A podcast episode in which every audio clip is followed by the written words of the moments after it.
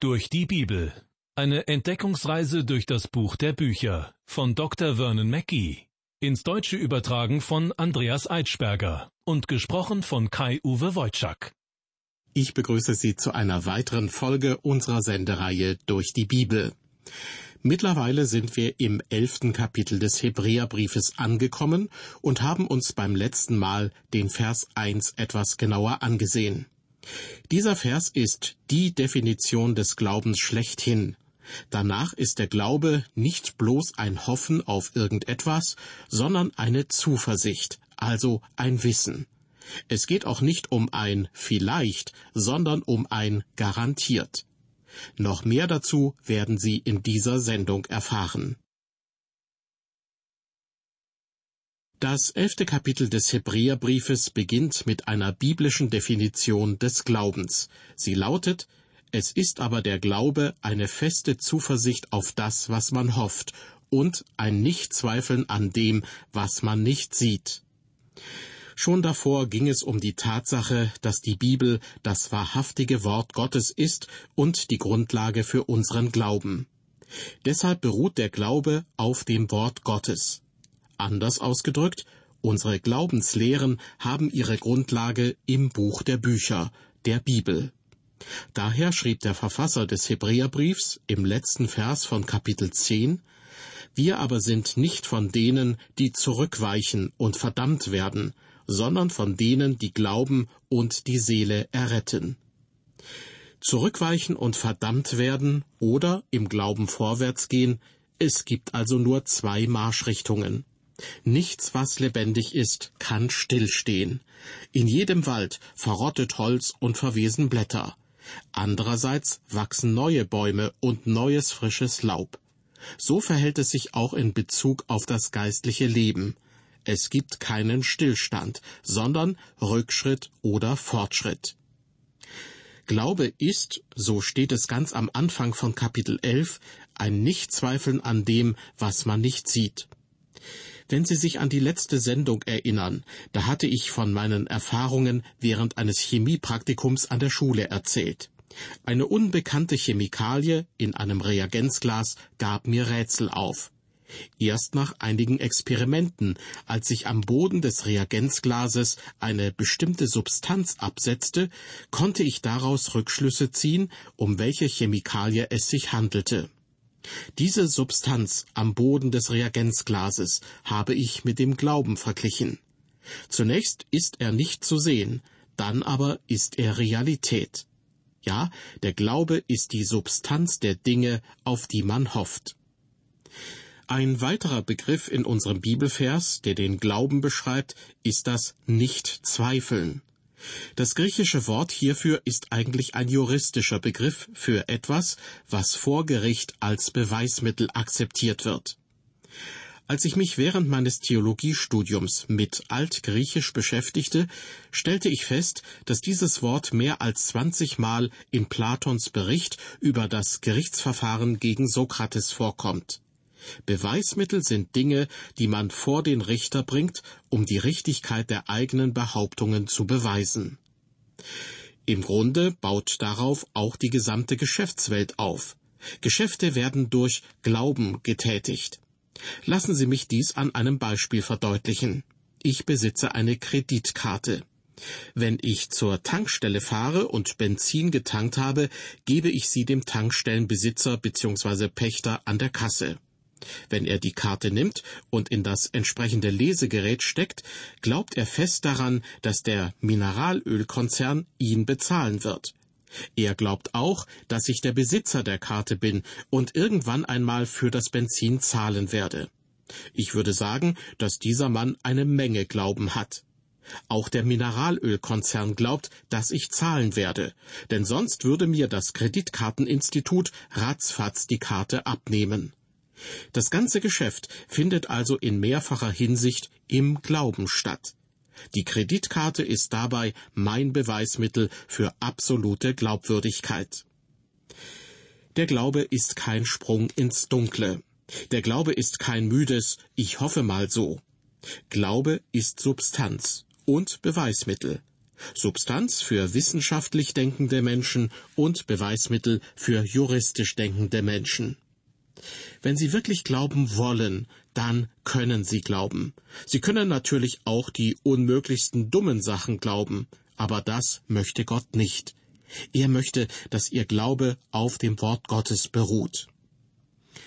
Wir erreichen nun den zweiten Vers von Kapitel 11. Durch diesen Glauben haben die Vorfahren Gottes Zeugnis empfangen. In verschiedenen Bibelausgaben ist hier nicht von den Vorfahren die Rede, sondern, völlig korrekt aus dem Griechischen übersetzt, von den Alten. Wer sind denn diese Alten? Nun, es könnte sich um drei verschiedene Gruppen handeln. Es könnte einfach nur eine Gruppe von etwas betagten Menschen gemeint sein. Es könnte sich aber auch auf das Ältestenamt der neutestamentlichen Gemeinde beziehen. Wir erinnern uns, dass Paulus dem jungen Titus den Auftrag erteilt hatte, in den Ortsgemeinden Älteste einzusetzen. Natürlich könnte es in unserem Bibelvers aber auch um die Gläubigen aus alttestamentlicher Zeit gehen. Auf diese Heiligen bezog sich der allererste Vers des Hebräerbriefes. Dort war zu lesen, nachdem Gott vor Zeiten vielfach und auf vielerlei Weise geredet hat zu den Vätern. Die Väter sind nichts anderes als die Vorfahren oder die Alten. Diese alttestamentlichen Glaubensgrößen glaubten Gott. Für sie war der Glaube kein Sprung im Dunklen und kein halbherziges Hoffen auf irgendetwas. Ihr Glaube beruhte auf Tatsachen und Beweisen. Noah zum Beispiel baute im Glauben eine Arche. Was für eine Art von Glauben war das? Hatte er lediglich einen Traum gehabt? Nein, Gott gab ihm jede Menge Hinweise und Belege, so dass er sicher sein konnte, dass er die Arche nicht umsonst bauen würde. Leider erleben wir das heutzutage oft ganz anders. Wenn wir in eine Krise geraten und uns eigentlich an Gott festklammern sollten, sind wir dazu nicht immer imstande. Woran liegt das? Ganz einfach, weil wir es nicht gewohnt sind. Für viele von uns ist es eine völlig neue Erfahrung, mit der wir uns schwer tun. Denn die meiste Zeit praktizieren wir etwas anderes. Wir verlassen uns auf unsere eigenen Möglichkeiten und unsere eigene Stärke. Liebe Hörer, wenn Sie lernen, sich auf Gott zu verlassen, wenn die Sonne scheint, dann wird es Ihnen auch leichter fallen, ihm an dem Tag zu vertrauen, an dem dunkle Wolken aufziehen und Ihnen der Sturm des Lebens entgegenbläst. Zurück zu unserem Bibelvers. Da heißt es, dass die Vorfahren Gottes Zeugnis empfangen haben. Etwa deshalb, weil sie so tolle Kerle waren? Nein, weil sie Gott glaubten. So wie zum Beispiel Abraham. Ich halte große Stücke auf Abraham, denn er hatte wahrscheinlich mehr positive Eigenschaften als die meisten Christen in der heutigen Zeit. Würde Abraham noch leben, würden ihn sogar Nichtchristen vermutlich als eine herausragende Persönlichkeit bezeichnen. Wir lesen in der Bibel über ihn, dass er Gott vertraute, und zwar durch den Glauben. Im ersten Buch Mose heißt es, Abraham glaubte dem Herrn, und das rechnete er ihm zur Gerechtigkeit.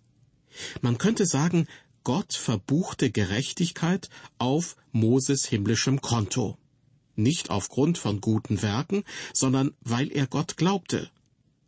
Nun haben wir im Hebräerbrief gerade gelesen, die Vorfahren haben Gottes Zeugnis empfangen, und zwar ebenfalls aufgrund ihres Glaubens. Als Christen werden wir durch den Glauben errettet. Aber nicht nur das. Gott möchte auch, dass wir im Glauben wandeln. Anders ausgedrückt, Christus starb hier auf Erden, um uns zu erlösen. Im Glauben schauen wir auf ihn zurück. Und jetzt, jetzt wandeln wir tagtäglich im Glauben und wir schauen auf ihn, den lebendigen Christus, hinauf. Und hier wird es ganz praktisch. Gehen Sie heute noch einkaufen? Gehen Sie arbeiten? Gehen Ihre Kinder zur Schule? Wollen Sie sich später noch mit Freunden treffen? Nun, dann tun Sie es im Glauben an den Herrn Jesus Christus. Wir wandeln im Glauben und nicht in erster Linie nach dem, was unsere Sinne und unser Verstand uns nahelegen. Gott möchte, dass wir dieses Leben an ihm ausrichten. Weiter geht es nun mit Vers 3. Durch den Glauben erkennen wir, dass die Welt durch Gottes Wort geschaffen ist, so dass alles, was man sieht, aus nichts geworden ist. Für den Ursprung der Welt gibt es zwei Erklärungen. Die eine ist Spekulation, die andere Offenbarung. Im Glauben akzeptieren wir die Offenbarung. Und, liebe Hörer, im Glauben akzeptieren wir auch die Spekulation die Evolutionslehre, wonach durch allmähliche Veränderung von vererbbaren Merkmalen ganz neue Arten von Lebewesen entstanden sind, sie gilt als wissenschaftlicher Standard. Aber nach wie vor handelt es sich um eine Theorie, die sich nicht beweisen lässt. Ja, die Evolutionstheorie ist wohl das Beste, woran sich ein nichtgläubiger Mensch derzeit festhalten kann.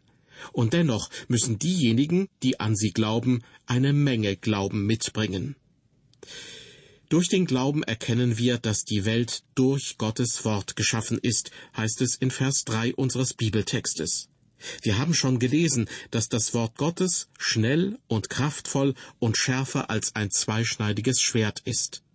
Das Wort Gottes ist auch kraftvoller als eine Atom- oder Wasserstoffbombe. Irgendjemand hat einmal gesagt, dass es Atombomben in drei verschiedenen Größen gibt. Erstens groß, zweitens größer und drittens, um Himmels willen, wo sind denn all die Menschen hin? Nun, das Wort Gottes ist noch viel mächtiger, da es die Kraft hat, Leben zu verändern. Und wenn Sie und ich mit dem Wort Gottes konfrontiert werden, dann können wir Gottes Aussage zum Ursprung des Universums entweder annehmen oder ablehnen. Am Anfang schuf Gott Himmel und Erde, heißt es im allerersten Vers der Bibel. Das ist Offenbarung. Sie können entweder Gott glauben oder lieber spekulieren. Heute lassen sich einige hervorragende Wissenschaftler nicht mehr von der Evolutionstheorie überzeugen. Sie erkennen so viele Trugschlüsse in ihr, dass sie sich sogar von ihr distanzieren. Es ist einfach so, man kann entweder Gott Glauben schenken, das heißt seiner Offenbarung, oder man muss der Spekulation glauben. Denn der Glaube selbst muss in etwas verankert sein. Das erinnert mich an diese eine Geschichte über einen Museumsführer, der eine Gruppe durch ein Naturkundemuseum führt. Auf ihrer Tour kommen sie an das rekonstruierte Skelett eines Dinosauriers. Der Museumsführer behauptet, dieser Dinosaurier ist 70 Millionen und sechs Jahre alt. Natürlich schaut ihn die Menge erstaunt an, und ein Neugieriger fragt, wie kommen Sie auf 70 Millionen und sechs Jahre? Lässt sich das Alter des Dinosauriers tatsächlich so genau bestimmen? Nun, antwortet der Museumsführer, als ich hier im Naturkundemuseum vor sechs Jahren angefangen habe, wurde mir gesagt, dass der Dinosaurier 70 Millionen Jahre alt sei. Also ist er jetzt 70 Millionen und sechs Jahre alt. Tja, diese Geschichte zeigt auf humorvolle Weise, dass man manche Datierungen, die Millionen Jahre zurückgehen können, durchaus hinterfragen sollte. Glaube dagegen bedeutet, eine solide Basis für den Ursprung des Universums zu haben. Ich brauche meine Theorie nicht den fortschreitenden wissenschaftlichen Erkenntnissen anzupassen. Meine Theorie ist schon seit Urzeiten gültig. Gott schuf Himmel und Erde. Der Bibelabschnitt, der nun vor uns liegt, berichtet von einigen Personen, wie sie zur Zeit des Alten Testaments ihren Glauben gelebt haben. Beginnen möchte ich jedoch mit einem Zitat des britischen Theologen und Evangelisten Campbell Morgan. Er schrieb Das Leben soll durch den Glauben geprägt sein, nicht durch Zweifel. Es soll stets durch Hoffnung erleuchtet und nicht durch Hoffnungslosigkeit verdunkelt werden. Und Wer Jesus Christus nachfolgt, für den gehört die tätige Nächstenliebe selbstverständlich auch dazu. Der Glaube ist also nicht wie ein Diamant, den man bloß in einer Vitrine ausstellt, um seine Schönheit zu betrachten. Deshalb finde ich es auch nicht so passend, das elfte Kapitel des Hebräerbriefes mit der Überschrift zu versehen, die Glaubenshelden des Alten Testaments. Denn bei diesen Leuten ging es manchmal drunter und drüber aber der Glaube prägte ihr Leben. und der Glaube ist nicht etwas, was man hinter Glas zur Schau stellt. In diesem Kapitel werden uns die Erfahrungen dreier Menschen geschildert, die vor der Sintflut lebten. Man könnte sie also wortwörtlich als vorsintflutlich beschreiben. Einer von ihnen überlebte sogar die Flut und lebte noch einige Jahre danach. Abel ist der Erste. In ihm erkennen wir den Weg des Glaubens. Anschließend wird von Henoch die Rede sein und wie der Glaube sein Leben beeinflusste. Und bei Noah schließlich geht es um das Zeugnis des Glaubens. Diese drei Männer wandelten im Glauben, lebten im Glauben und wurden letztendlich durch ihren Glauben errettet. Schon zu Abels Zeiten hatte Gott prinzipiell ein für allemal festgelegt, dass alle Menschen sich ihm nur auf eine Weise nähern können, durch den Glauben, und dass die Erlösung aus dem Glauben an Jesus Christus kommt. Diese Aussage klingt sehr gewagt, aber in einer der letzten Sendungen habe ich bereits darauf hingewiesen, dass Jesus höchstpersönlich einmal gesagt hat, Abraham, euer Vater, wurde froh, dass er meinen Tag sehen sollte, und er sah ihn und freute sich. Wie viel Abraham im Voraus geahnt oder gewusst hat, das wissen wir nicht, aber ihm war offenbar klar, dass der Bund, den Gott mit ihm schloss, nicht der letzte Bund mit den Menschen sein sollte. Aber, wie es scheint, hat nicht nur Abraham den Tag des Herrn gesehen und sich gefreut, sondern auch Abel ging es so. In unserem Bibeltext aus dem Hebräerbrief lesen wir in Vers 4, Durch den Glauben hat Abel Gott ein besseres Opfer dargebracht als Kain. Deshalb wurde ihm bezeugt, dass er gerecht sei, da Gott selbst es über seinen Gaben bezeugte. Und durch den Glauben redet er noch, obwohl er gestorben ist. Ich möchte an dieser Stelle das erste Buch Mose aufschlagen, damit wir uns noch einmal die Geschichte von Kain und Abel vor Augen halten können. Ich möchte, dass wir erkennen, was genau es war, was Abel hatte, Kain aber nicht. Welchen Unterschied gab es zwischen diesen beiden?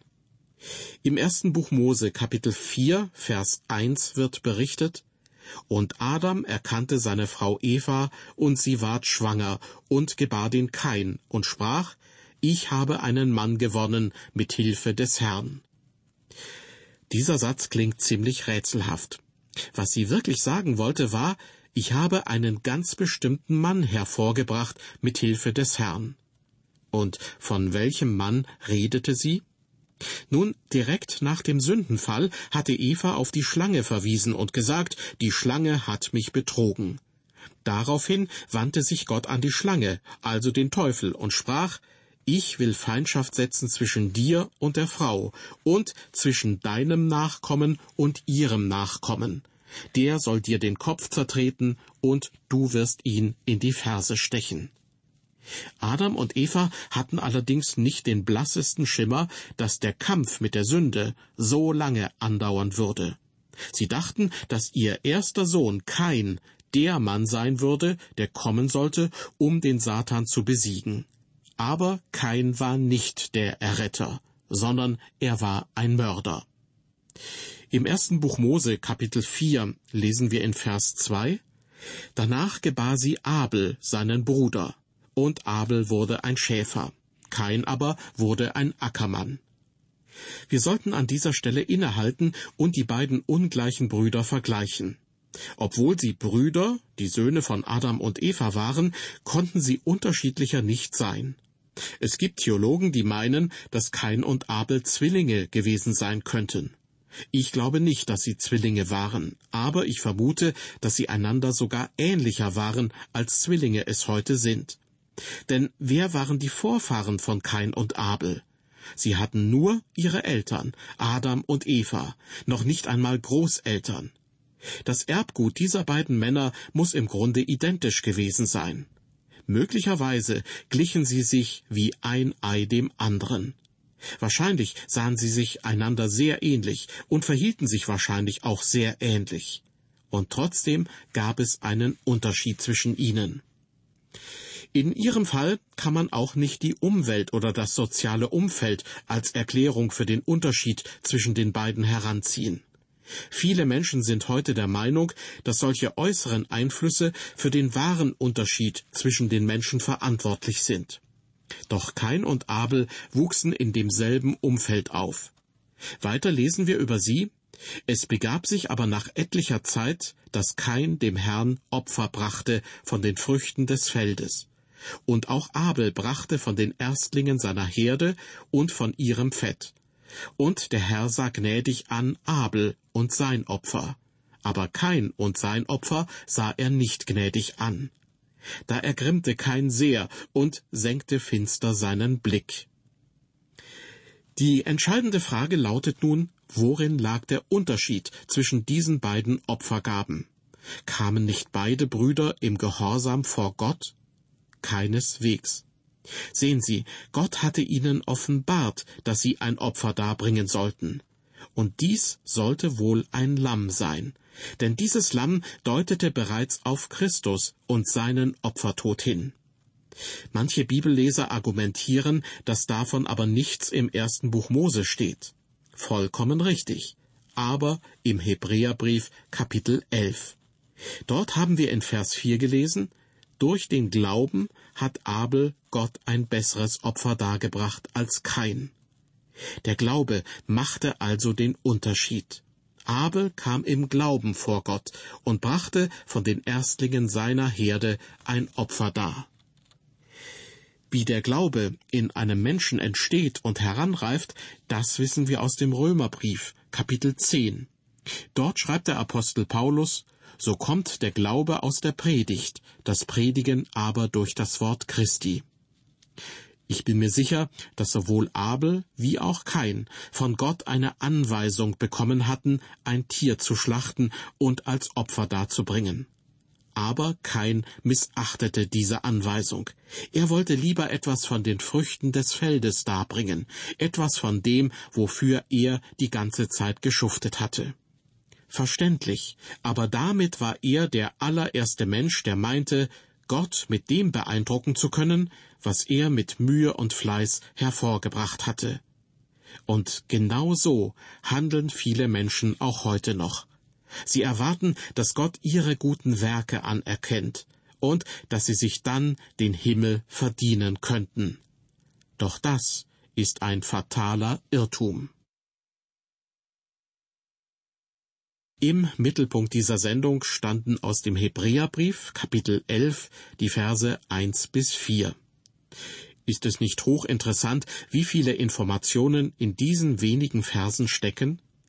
Der Schreiber des Hebräerbriefes holt ganz weit aus, bis an den Anfang der Geschichte, um seinen Lesern klarzumachen, dass Gottes Plan schon von Anfang an feststand. In der nächsten Sendung wird uns die Geschichte von Kain und Abel noch weiter beschäftigen, bevor wir dann auf Henoch und Noah zu sprechen kommen. Henoch ist übrigens ein sehr interessanter Mann, hinter dessen plötzlichem Verschwinden sich für uns ein echter Aha-Moment verbirgt. Bis zum nächsten Mal, auf Wiederhören und Gottes Segen mit Ihnen.